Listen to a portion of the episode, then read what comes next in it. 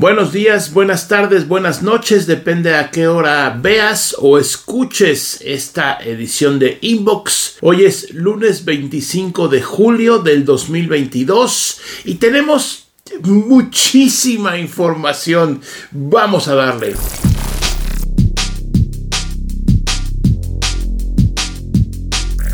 Y bueno, pues posiblemente mm, te hayas enterado o posiblemente hayas caído en este pues sistema de aplicaciones de préstamo rápido de dinero.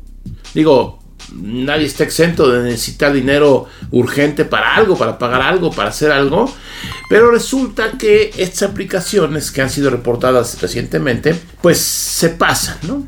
Se pasan. ¿De qué se trata? Bueno, pues tú pides prestado, Ahí en la aplicación no mandas tus datos porque es eh, pues un préstamo ¿no? personal. Eh, la compañía eh, tiene tus datos y empiezan con varias situaciones. Primero, no te depositan lo que acordaste, ¿no? Que si 3 mil o 4 mil o X cantidad de, pesos, te depositan menos. Segundo, te exigen el pago así casi casi de inmediato y además también modifican la tasa de interés, ¿no? Llegando a unos niveles absurdos. ¿Qué pasa con esto? Que comienzan las llamadas prácticamente de extorsión, o sea, prácticamente de o me pagas o me pagas o te va a ir mal, etcétera. E inclusive hay reportes que en algunos casos, eh, como tienen tu foto y todo eso, recortan tu cara, ¿no? De, tu identificación y la pegan ahí con Photoshop en fotos de videos, en videos para adultos, ¿no? Contenido para adultos y eso lo circulan por ahí con familiares, etcétera. O sea, es una extorsión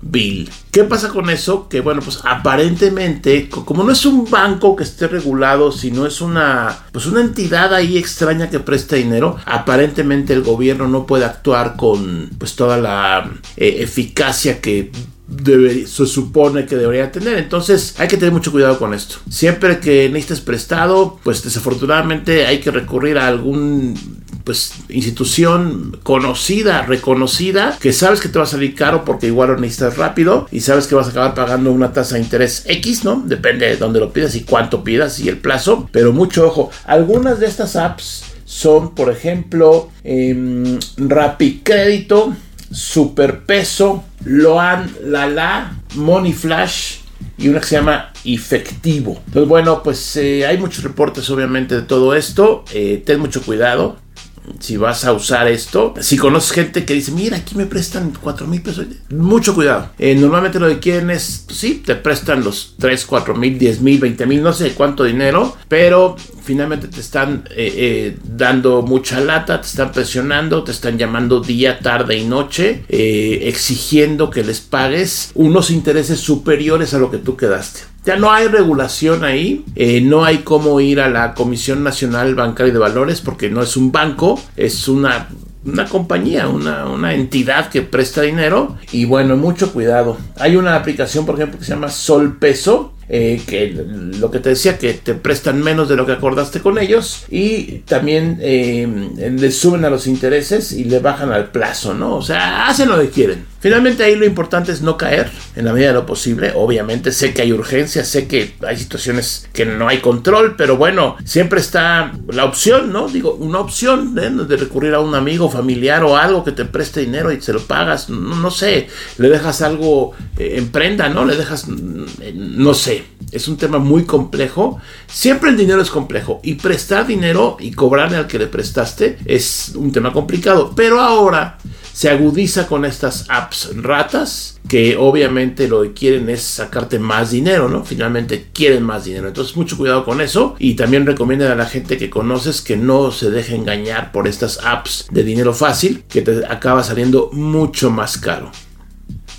Y nuestro amigo Elon Musk Hombre, eh, por si no fuera poco todo el rollo que trae en términos comerciales, empresariales, que si compra Twitter, que si ya no lo quiere, que si lo van a multar, que hay un juicio, Tesla, SpaceX, de todo lo que hace, esa es la parte, digamos, eh, de trabajo, ¿no? La parte empresarial. Resulta que el periódico Wall Street Journal, que pues quién sabe de dónde, sacó una información en donde ya se mete en lo que se conoce comúnmente como líos de faldas. ¿Y esto de qué se trata? Bueno, pues el artículo de Wall Street Journal, publicado hace muy poquito, dice que, ¿cómo lo diré así sencillo? Pues, bueno, que Elon Musk le bajó la mujer a Sergey Brin, uno de los cofundadores de Google, como tú sabes, Larry Page y Sergey Brin, este que vino de...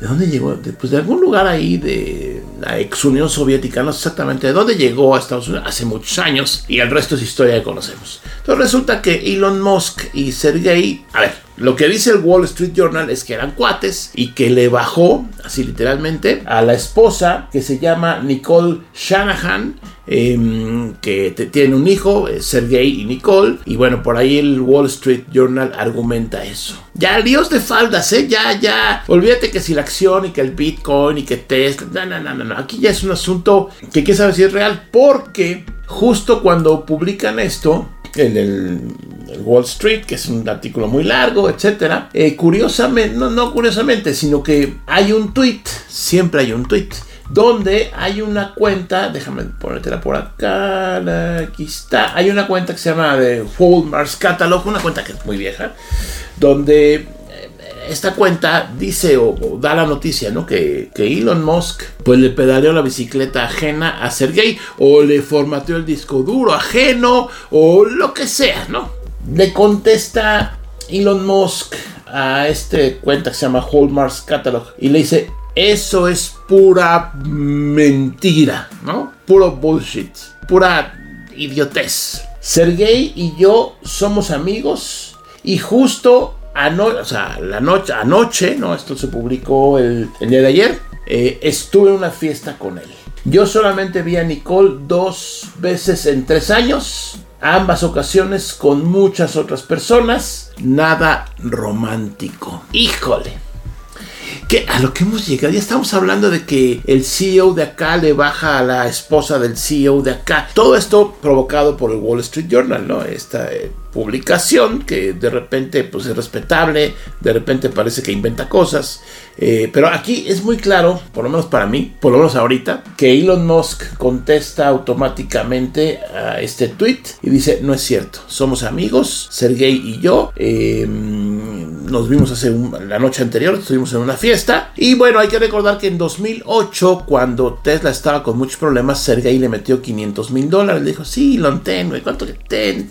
Ponle para tus cochecitos, ¿no? Y parece que hay otras inversiones por ahí que ha hecho Sergey eh, en, algunos startups o empresas de Elon Musk. Entonces yo no sé cómo se lleven ahí entre los eh, titanes del Silicon Valley, porque mm, debe ser, mm, no sé, deben de conocerse obviamente todos, ¿no? Ahora que sean cuates o cuadernos, eso ya no lo sé. Ahora que se rolen ahí mm, pues sus parejas, menos lo sé, pero qué triste, ¿no? Qué triste que en este caso un periódico que es el Wall Street haga esa publicación, que Elon Musk, diga, no, no, no, no, a ver, es Sergey y yo somos compas, no pasa nada. Solamente vi dos veces a Shan, ¿cómo se llama? A Nicole. En fin, mucho de qué hablar. Y esto, por supuesto, viene en medio de, esta, este problema que está teniendo hoy, hoy en día Elon Musk con Twitter, ¿no? Tesla aparentemente ahí va, eh, SpaceX ahí va, el Neuralink, pues nada más es para hacer cosas, el Board Company, que es los túneles, pues eh, sus negocios fuertes son, por supuesto, Tesla y SpaceX, ¿no? Creo que sí, se me olvidó alguno. Mm, no. Entonces, bueno, pues ahí está. Yo te lo comunico como lo estoy leyendo. Que le pedaleó la bicicleta a su compadre Sergey o Sergey, como quieras decirle. Y dice Elon Musk: Nada, nada, somos cuates él y yo. Eso es pura bullshit. Tradúcelo como tú quieras. Y bueno, ya se anunció el próximo 10 de agosto va a ser el evento Unpacked eh, de Samsung en Nueva York. Me invitaron, por ahí voy a estar, te voy a estar reporteando en vivo y en directo desde donde suceden las cosas. Y bueno, ¿qué se va a presentar? Eso ya se filtró. Aparentemente, aparentemente, nadie sabe exactamente, pero bueno, ¿qué podremos ver el 10 de agosto? Conocer ya físicamente. Bueno, el nuevo Galaxy Z Fold 4 hay que recordar el 3 que salió hace unos cuantos meses y el Galaxy Z Flip también 4. Esos son como los platos principales. También aparentemente anunciarían por ahí un Galaxy Watch 5, nuevos audífonos, etcétera. Pero bueno, eh, por supuesto el plato fuerte son los teléfonos eh, plegables, foldables, doblables. Mm, eh, es, es, difícil darle una sola palabra a esto, pero teléfonos que se dobla la pantalla. Aparentemente al Z Flip 4 le ha ido bien en ventas porque es un teléfono no tan costoso como el Fold, ¿no? Por ahí hace unas semanas veía los reportes de ventas y se vendieron bien, muy bien estos teléfonos. De hecho aquí tengo uno, lo voy a enseñar. Este es el Galaxy Z Flip 3, ¿no? Ya como tú sabes, creo que no tiene ni batería. Es el teléfono que se dobla, que queda muy compacto. El, el Fold, el Flip es este, el Fold es el formato más grande, que obviamente pues eh, cuando lo abres queda como una casi una tableta. Así es que ya veremos evento de Samsung, el primero que hacen presencial desde la pandemia, ¿no? Porque 2020, todavía 2020 hicieron un evento, 2019, espérate, 2019, 2020. Según yo en 2020 hicieron un unpack en febrero en San Francisco eh, y ya todo el 2020 no hicieron nada, todo 2021 no hicieron nada. Me refiero presencial porque han seguido sacando todos sus productos en estos eventos virtuales. Ahora, este evento va a ser también transmitido por YouTube. O sea, eh, nos invitaron a, algunos, bueno, no sé a cuántos, pero por lo pronto yo voy a estar ahí. Y también lo vas a poder ver, obviamente, en YouTube. Pero por supuesto que yo te voy a platicar todos los detalles, todo lo que no se ve en la presentación oficial. Así es que ahí estamos con el Unpacked de Samsung en agosto, ya en unos 15 días aproximadamente.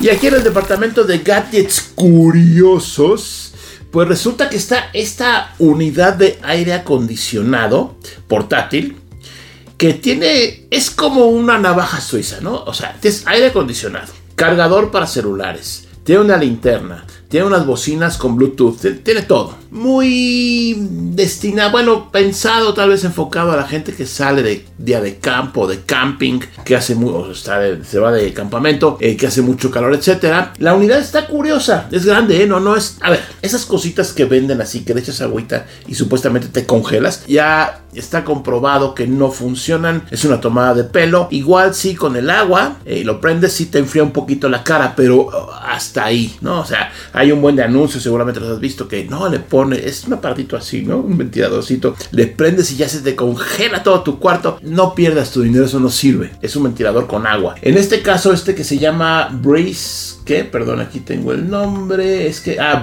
Nova, em, pues eh, digo, hay que verlo, ¿no? Obviamente, pero aparentemente sí es una unidad de aire acondicionado que usa un gas, ¿no? Eh, un gas refrigerante, usa el R 134A. ¿Eso qué es? Que hay un compresor adentro y que hace circular aire a través de pues, seguramente unos tubitos con el gas que está helado, que es como funcionan los aires acondicionados normalmente. Eh, interesante. Dice que tiene tres, niveles de, tres potencias, ¿no? Para enfriar, que pesa 27 libras como unos 12 o 13 kilos. No está nada ligerito, que hace más o menos un poco de ruido. Tiene batería obviamente, pero lo puedes conectar a la corriente. Y está, está curioso, ¿eh? Está... Mm, trabaja 300 minutos con batería. No dice, no dice máxima velocidad o potencia. Pero bueno, ¿cuánto cuesta? 240 dólares en Estados Unidos. Son unos 5 mil pesitos aproximadamente. Yo creo que está interesante. Si tienes un área de trabajo que necesitas enfriarla con un aire acondicionado, no con un ventilador, puede ser una opción, ¿no? No sé cuánto se venda, no sé.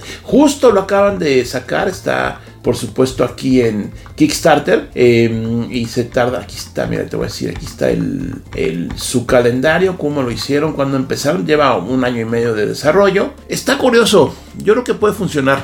Es un gadget curioso obviamente, pero que tal vez pueda funcionar. Eh, ahora, no creas que por aquí los videos y todo, sí dice que, wow, que enfría así, que, pero hay que ver el área que enfría, ¿no? Si tienes tú una sala comedor de 30 metros cuadrados o de 40, pues no lo va a enfriar obviamente, ¿no? Pero un espacio reducido como el Matuplex 3, posiblemente sí. Ahora, muy curioso, trae un tubo de estos eh, que normalmente puedes ver por ahí en algunos eh, sistemas de aire acondicionado portátiles o semifijos, que eh, por ahí saca el aire caliente. Ese tubo, si lo pones en un cuarto, en una habitación, el tubo lo vas a sacar por la ventana para que saque por ahí el aire caliente y también tiene una manguerita para que la condensación, o sea, el agüita que sacan los aires acondicionados, también salga del cuarto, ¿no? Está interesante, ¿eh? Está interesante. Yo híjoles, que no sé. Habría que ver un review ya de alguien que lo haya comprado, porque aquí es todo lo que ah, dice la compañía que hace, ¿no? Y siempre todo es bueno. Pero bueno, eh, se llama Brace Nova. No sustituye a tu sistema de aire acondicionado o a tu clima si vives en un lugar con clima extremo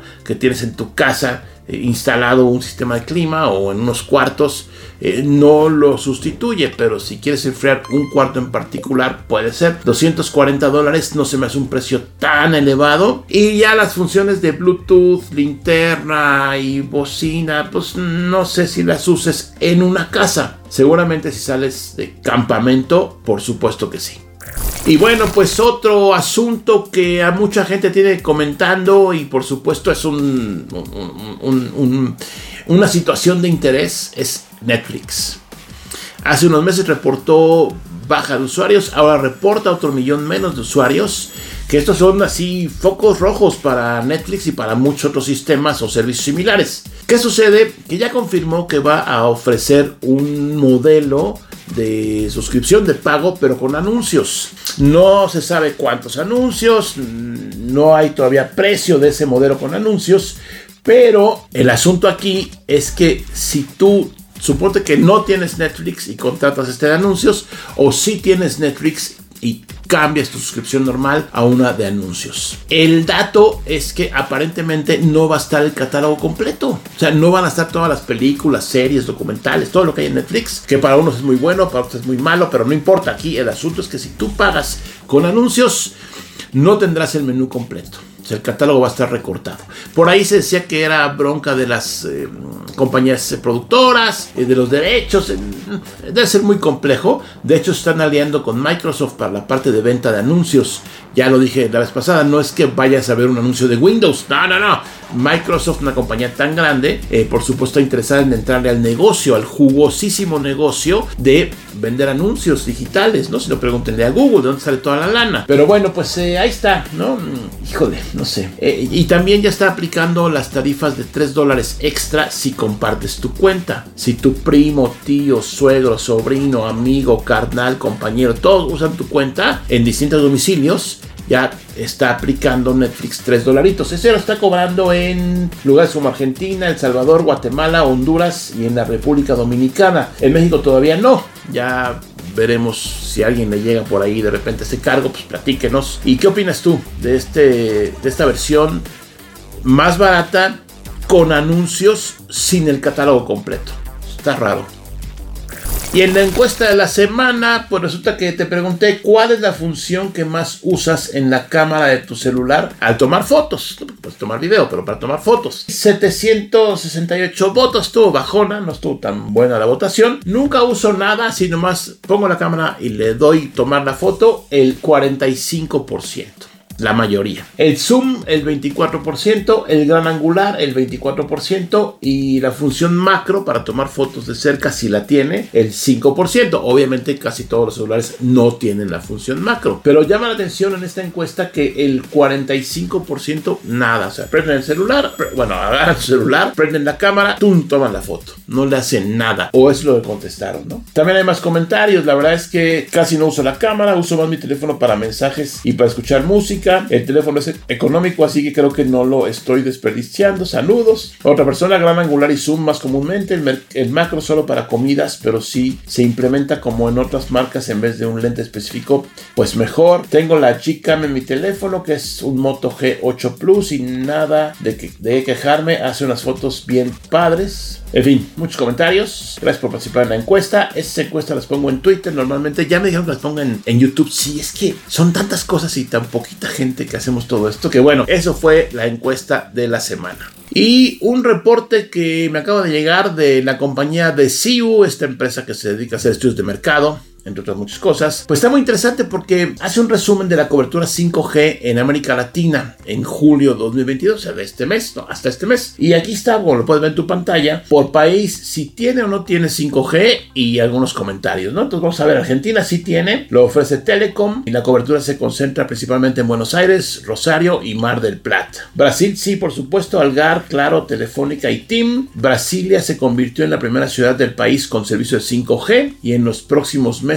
deberá llegar a las otras 26 capitales regionales. Colombia no, no hay todavía 5G, están haciendo pruebas. En Chile sí, está claro, Movistar, Entel y WOM. Y dice, WOM reporta 80% de la población urbana con cobertura urbana. Ok, también. Guatemala sí, Tigo y Claro. Es el primer país centroamericano en activar 5G. México sí, como tú sabes, Telcel y ATT. América Móvil, o sea, Telcel con 40 ciudades. Y ATT en México, Guadalajara y Monterrey. Hasta el momento. Puerto Rico sí, claro, ATT y T-Mobile. República Dominicana sí. Uruguay sí. Bolivia no. Ecuador no. Paraguay no. Y Centroamérica no. Es un reporte. Mucha gente dice, es que para ahí quiero 5G. Ahorita igual no. Pero espérate unos meses, un par de años. Seguramente mm, el hoy, pues digamos, comúnmente usado 4G será 5G, ¿no? Habrá muchos nuevos teléfonos con 5G. Bajarán los planes. Habrá prepago en 5G que no hay. Ya por ahí hubo una controversia. Aquí alguien se quejó, se demandó algo. Porque no puedes tú hacer tu recarga y que funcione en 5G todavía. Yo creo que están esperando las telefónicas a que obviamente los que contratan plan lo contraten para tener unos planes ahí con más ingresos y seguramente después sacarán todo con 5G, eh, ¿no? Interesante. Bueno, ahí está, te dejo la gráfica.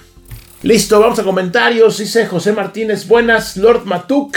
Hola José. Lo sigo desde que iba en la secundaria en PC. Hoy con 25 años lo veo en smartphone. ¿Sabe algo al respecto que Movistar ya no usa su infraestructura? Ya es un operador virtual móvil. ¿Y qué pasó con Virgin que usaba su infraestructura? O sea, ya usan la ATT. Saludos. Mira, justo aquí te dejo una entrevista que le hice a un funcionario de Telefónica Movistar hace unos cuantos días, donde nos platicó todo, explico todo lo que está pasando. Aquí, ahí está otra vez, aquí, pícale y ahí te vas a la entrevista que está cortita, directa para que te enteres de todo. Julián Rodríguez López, considero que el gadget es bueno porque lo que le sigue al túnel carpiano es la tendinitis, la cual puede ocasionar que el usuario necesite cirugía. Eh, hablando de la inbox pasado, eh, un masajeador de muñecas Está bien, gracias Julián. Trancos 23, wow, yo también recuerdo cuando fui al cine a ver la primera película de Señor de los Anillos. Toda la gente murmurando al salir, qué peliculón acabo de ver. Todo lo contrario a quedarse dormido. Sí, Trancos. Rodrigo Alcubilla, es un error incluir anuncios en Netflix. Deberían lanzar una promoción como la de HBO Max 50% de descuento vitalicio para nuevos usuarios durante un tiempo determinado. O sea, vitalicio o determinado, o un tiempo, no sé. Yo la aproveché y tienen un suscriptor seguro. Saludos, Inge, saludos, lo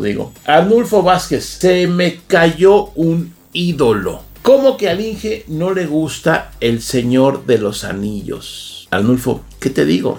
Nunca me, no me gustó. No sé si ahorita me ponga a ver algunas películas me guste. Yo creo que no, pero bueno, nunca digas nunca. Por lo pronto no me gusta. Y hay muchas otras que no me gustan, ¿eh? Sagas así que no, no, no, no me enganché y no me gustaron. Pero bueno, gracias por tu comentario, Arnulfo. Gerson Mesa, yo digo que si Netflix pone este plan de con anuncios, mucha gente se va a desuscribir y va a perder muchos usuarios y se van a ir a otra plataforma como Disney Plus y HBO, etcétera. Pues sí, eh, Gerson, aquí el asunto, como siempre, y en todo es el contenido, ¿no? El contenido es el rey. Entonces, eh, para muchos Netflix ya no hace buen contenido, para otros sí, para muchos streaming es igual a Netflix, ¿no? las otras opciones no las ven. En fin, yo creo que exceptuando Disney Plus, que es claramente contenido enfocado más a menores de edad, que es el diferenciador importante de todo Disney, las demás plataformas, HBO, Paramount y todas las Star, todas las que hay, pues tendrán que luchar ahí con contenidos originales y, que atraigan, ¿no? Y el que más ofrezca se va a quedar con más clientes, ¿no? Entonces, no digo más de volumen, mejor contenido. Pero bueno, ya son temas que estaremos platicando. Muchas gracias por ver o escuchar esta edición de Inbox de hoy, lunes 25 de julio del 2022. Si no te has suscrito y estás viendo este video en YouTube o este inbox en YouTube, suscríbete al canal, te invito a suscribirte. Ya casi llegamos a los 100 mil suscriptores. Estás escuchando por podcast. Espero que estés suscrito en tu plataforma preferida, que es Spotify, Apple, Google, Amazon, todos los que, casi todos los que ofrecen podcasts. Ahí te puedes suscribir. Mi nombre es Javier Matuk. Gracias por aquí. Nos vemos muy pronto.